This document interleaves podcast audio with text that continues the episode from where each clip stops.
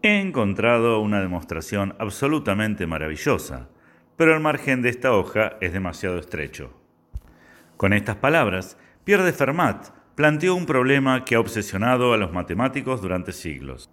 Damas y caballeros, bienvenidos a una nueva edición de Reseña Virus de dos tipos de cambio. Mi nombre es Gerardo Rovner y esta vez les quiero presentar un libro sobre el enigma de Fermat escrito por Simon Singh. Este libro recorre la historia de lo que se denominó el último teorema de Fermat, que comienza con el teorema de Pitágoras, 2000 años antes de que Fermat naciera, y culmina a fines del siglo XX con su tan ansiada demostración. Pero vayamos por partes.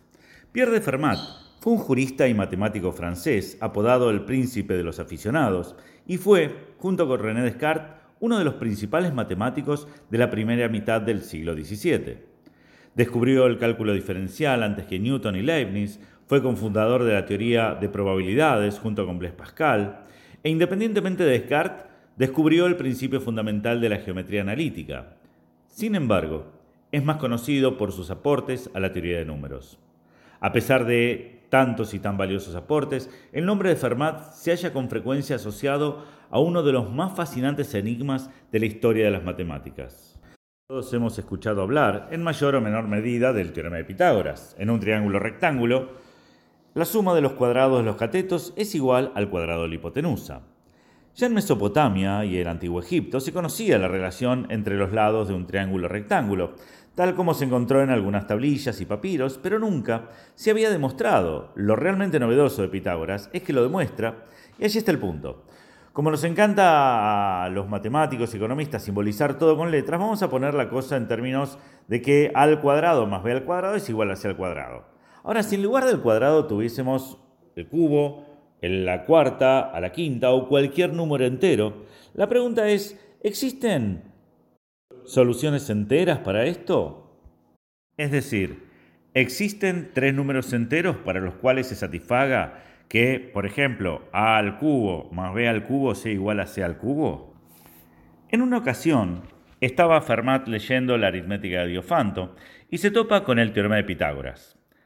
Por supuesto, él ya lo conocía, pero se atrevió a ir un paso más y escribió en un margen del libro, si en lugar del cuadrado tuviésemos un 3, 4, 5 o en general cualquier potencia mayor que 2, es imposible encontrar una terna de números enteros que satisfaga la ecuación.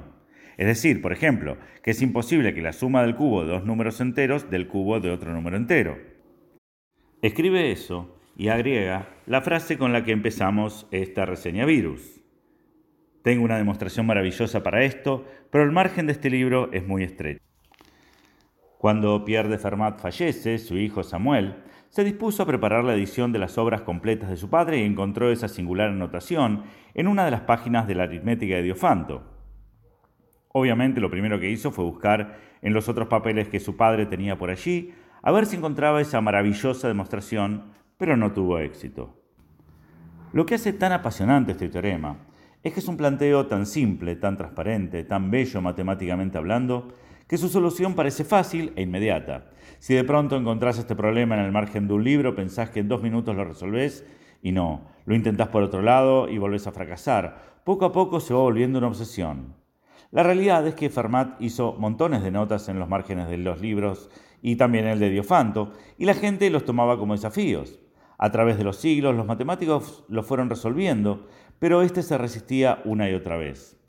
No se lo llama el último teorema de Fermat por ser el último que Fermat planteó, sino que era el último que quedaba por resolver. Y estamos hablando del fracaso de los más grandes matemáticos de la historia, como Galois, Kummer, Euler, Sophie Germain y, por supuesto, Gauss, el príncipe de las matemáticas. Millones de personas intentaron resolverlo sin éxito.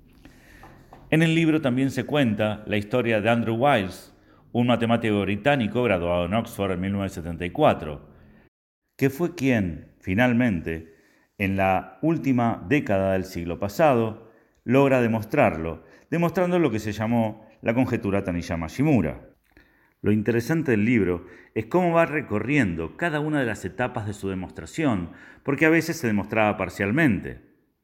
Les recomendamos entonces el libro El Enigma de Fermat, escrito por Simon Singh, de origen punjabi, nacido en Inglaterra, que trabajó en la BBC durante distintos años y en donde produjo y dirigió el documental sobre el enigma de Fermat. Queridos amigos, esta es la reseña sobre el libro El enigma de Fermat de Simon Singh para dos tipos de cambio, Gerardo Rovner.